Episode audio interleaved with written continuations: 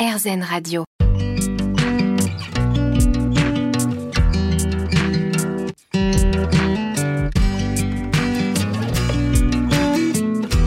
L'instant présent Aurélie Godefroy. Bonjour, c'est Aurélie Godefroy. On se retrouve pour l'instant présent, votre émission hebdomadaire sur RZN Radio. Avec nos invités, nous comprenons l'importance de se poser en conscience, de s'ancrer, de méditer, de mettre sur pause dans notre vie quotidienne pour mieux vivre les différentes problématiques que nous pouvons rencontrer, que ce soit au niveau personnel, professionnel ou encore émotionnel. Et j'ai l'immense plaisir d'accueillir aujourd'hui Dominique Godrèche. L'instant présent Aurélie Godefroy. L'instant présent sur RZN Radio avec donc aujourd'hui Dominique Godrèche. Bonjour. Bonjour. Vous venez de publier Une écologie de la conscience de l'Orient à l'Occident, c'est aux éditions Le Relier. Dans cet ouvrage, vous analysez l'impact des pratiques méditatives sur la santé mentale dans le contexte de la pandémie, entre autres. Est-ce que vous pouvez nous expliquer l'histoire de ce livre qui est en quelque sorte une forme de réédition, je crois hein? Oui, partiellement. C'est-à-dire que au départ, euh, j'avais suivi un enseignement bouddhiste avec un, instructeur, un maître en Inde qui s'appelle Goenka. Et donc j'avais euh, relaté le, journal de, bord de, cette, de cet enseignement. Et euh, ensuite, on a transformé cette édition en un nouvel ouvrage qui euh, met à jour cet enseignement au regard de la situation de, de l'enfermement qui a été causé par le Covid et aussi euh, de mon analyse de ce qui est devenu dans le temps la pratique méditative entre l'époque où euh, effectivement je vivais en Inde et j'étudiais euh, parce que j'étais euh, étudiante euh, en anthropologie de l'Inde, donc ça faisait aussi partie d'un cursus. et ce qui est devenu vraiment ce que j'ai vu, qui est, qui est devenu la, la, la, pratique de la méditation, c'est-à-dire quelque chose de très banalisé et déconnecté de, de son essence même, hein. de son origine culturelle mmh.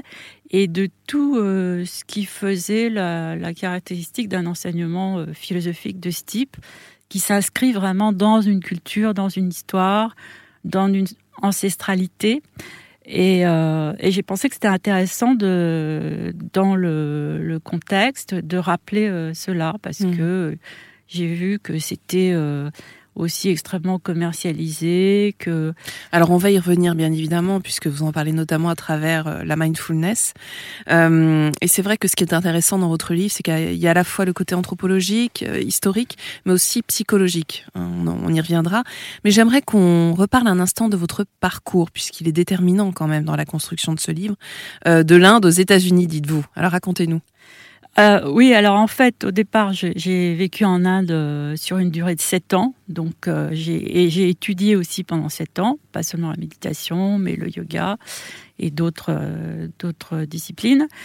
Et ensuite, je suis partie effectivement aux États-Unis pour faire des, recherches sur la façon dont euh, les pratiques méditatives étaient euh, enseignées euh, en fac, notamment. Donc, j'étais à UCLA à Los Angeles mhm. et j'étais dans le département de recherche de mindfulness. Donc, j'ai. Alors, il faut préciser que c'est la, enfin, donc c'était MBSR, j'imagine. La, la, pratique qui a été mise en place par John Kabat-Zinn. En fait, qui inspiré des pratiques bouddhistes, c'est ça hein? Euh, oui, en fait, euh, mindfulness maintenant c'est partout aux États-Unis, et mhm. partout dans le monde. Mhm. Donc, euh, mais au départ, c'est John Kabat-Zinn qui avait lancé ça. Au, tout départ, c'est-à-dire en, dans les années 80, c'est effectivement Kabat-Zinn qui a introduit la pratique de la méditation dans un service médical, ce qui était une nouveauté. Voilà, c'est ça. Mais, mais, à, mais à Los Angeles, c'est juste l'enseignement d'un centre de recherche sur euh, les, les, différentes applications de mindfulness dans la vie. Et, euh, et voilà. Alors, très rapidement, dans votre livre, vous établissez une passerelle entre la thérapie et la spiritualité, justement. Euh, oui, c'est-à-dire que j'ai été amenée, quand je suis rentrée de l'Inde, à à travailler dans le service du professeur Olivenstein, où j'ai créé donc la première consultation de, de méditation en France dans un service euh, thérapeutique euh, pour les, pour les addictions, parce que. Liebenstein s'occupait de, des addictions. Et euh, en fait, c'était très expérimental à l'époque, parce que Et déjà, c'était où, pardon? Euh, c'était euh, dans le dans le service thérapeutique de. C'était à Paris ou c'était Oui, c'est à l'hôpital Marmottan. C'était le- c'était dirigé par le professeur Olivenstein. Et c'était euh, le lieu était encore expérimental aussi à l'époque. Donc euh, il y avait beaucoup de voilà de d'essais. Bon, Euh, bref, moi je suis arrivée donc de l'Inde et du Mexique plutôt où j'avais continué de travailler. Et, euh, et en discutant avec Olivenstein, dont j'aimais bien les idées, euh, il m'a- il m'avait proposé de faire euh, à peu près ce que je voulais dans son service. C'est ce qu'on va voir dans quelques instants. Voilà. L'instant présent Aurélie Godefroy. L'instant présent sur RZN Radio, votre émission hebdomadaire, avec aujourd'hui Dominique Godrèche. Alors Dominique Godrèche, euh, il y a un chapitre qui est passionnant dans votre livre, euh, l'apprentissage de l'indépendance. Et en fait, c'est le lien entre le bouddhisme et les addictions, justement. Alors, on évoquait euh, à l'instant euh, bah, ce que vous avez fait dans ce service à l'hôpital Marmottan. Racontez-nous plus précisément, justement, quel lien on peut établir entre les addictions, peut-être comment ça fonctionne déjà, et comment le bouddhisme, en tout cas les pratiques du bouddhisme, peuvent nous aider à nous en sortir. Voilà. Bah, en fait, c'est ce que je disais, c'était expérimental au départ, c'est-à-dire que au départ, j'en avais, j'avais parlé de ce que j'avais fait avec euh, le professeur Liebenstein, et lui était très intéressé. Donc, il m'avait dit, bah, moi, ça m'intéresse, faites ce que vous voulez, je vous laisse, euh, je vous laisse démarrer ce que vous voulez. Donc, moi, je connaissais, euh, à vrai dire, rien aux addictions. Donc, euh, je, je me suis dit que comme ça avait servi, la méditation avait servi à beaucoup de gens de ce que j'avais vécu moi en Inde, dans les groupes dans lesquels j'étudiais, on, pouvait, on pouvait essayer. Voilà, dans la mesure où euh, j'avais décidé d'intervenir dans la partie fermée de, de l'hôpital, c'est-à-dire l'hospitalisation, où les gens étaient quand même euh, en proie à beaucoup de... Donc c'était des pathologies assez lourdes quand même. Bah, la pathologie, euh, elle était la même pour tout le monde, c'est les addictions, c'est-à-dire la toxicomanie en vérité, puisque à l'époque euh, c'était centralisé là-dessus, centré là-dessus. Mais, mais le vrai problème, c'était aussi d'être enfermé, c'est-à-dire que de ne pas pouvoir sortir pendant euh, 10 ou 15 jours, c'était même une semaine, ça peut être problématique. Donc, euh, ça, ça déclenche beaucoup de stress. C'est ce qu'on a vu aussi pendant le Covid. C'est pour ça que je faisais le lien. Mhm. Là, où ça peut, ça peut être le cas dans n'importe quelle situation d'enfermement, même une situation de relation euh, enfermée. Ça peut être un stress aussi.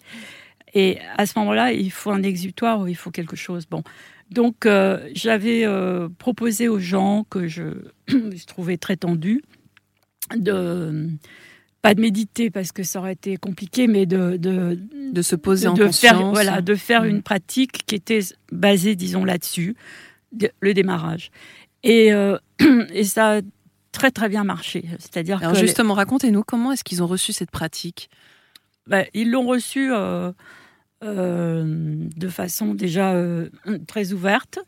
Et ensuite, quand ils ont vu qu'ils se sentaient beaucoup mieux euh, à l'issue de la séance, qu'ils avaient plus tellement de envie de prendre un médicament ou de qu'ils se sentaient mieux, qu'ils avaient envie de parler, de parler d'autre chose, disons.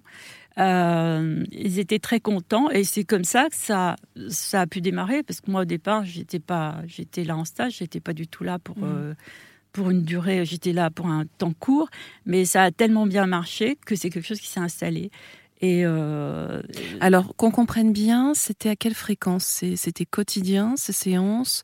Alors au début, je crois que je crois que c'était euh, c'était à peu près quotidien quand j'ai démarré, mais après c'était simplement quelques fois dans la semaine.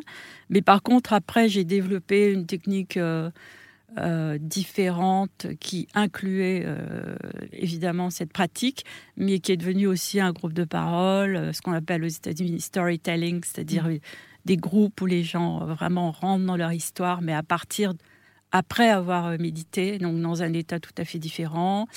Et euh, c'est devenu tout- toute une organisation que j'ai développée au fil des ans. Mais disons que la pratique s'est avérée aussi efficace et aussi intéressante. Euh, du début à la fin, de plus en plus intéressante, disons. Mhm. Voilà.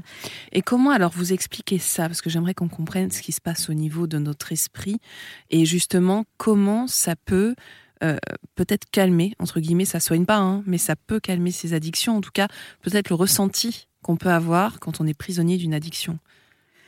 En fait, ça, ça, soigne pas une addiction, de, mais ça fait, mais le fait de d'être effectivement, euh, comme vous l'avez dit, dans l'instant présent, ça euh, soulage beaucoup l'anxiété. C'est-à-dire que ça empêche. Euh, bon, le processus de la méditation, en tout cas de la méditation vipassana, comme, elle est indiquée dans le livre, c'est d'être attentif au moment présent, avec des techniques très fines, très pointues, qui obligent littéralement à être dans le moment présent.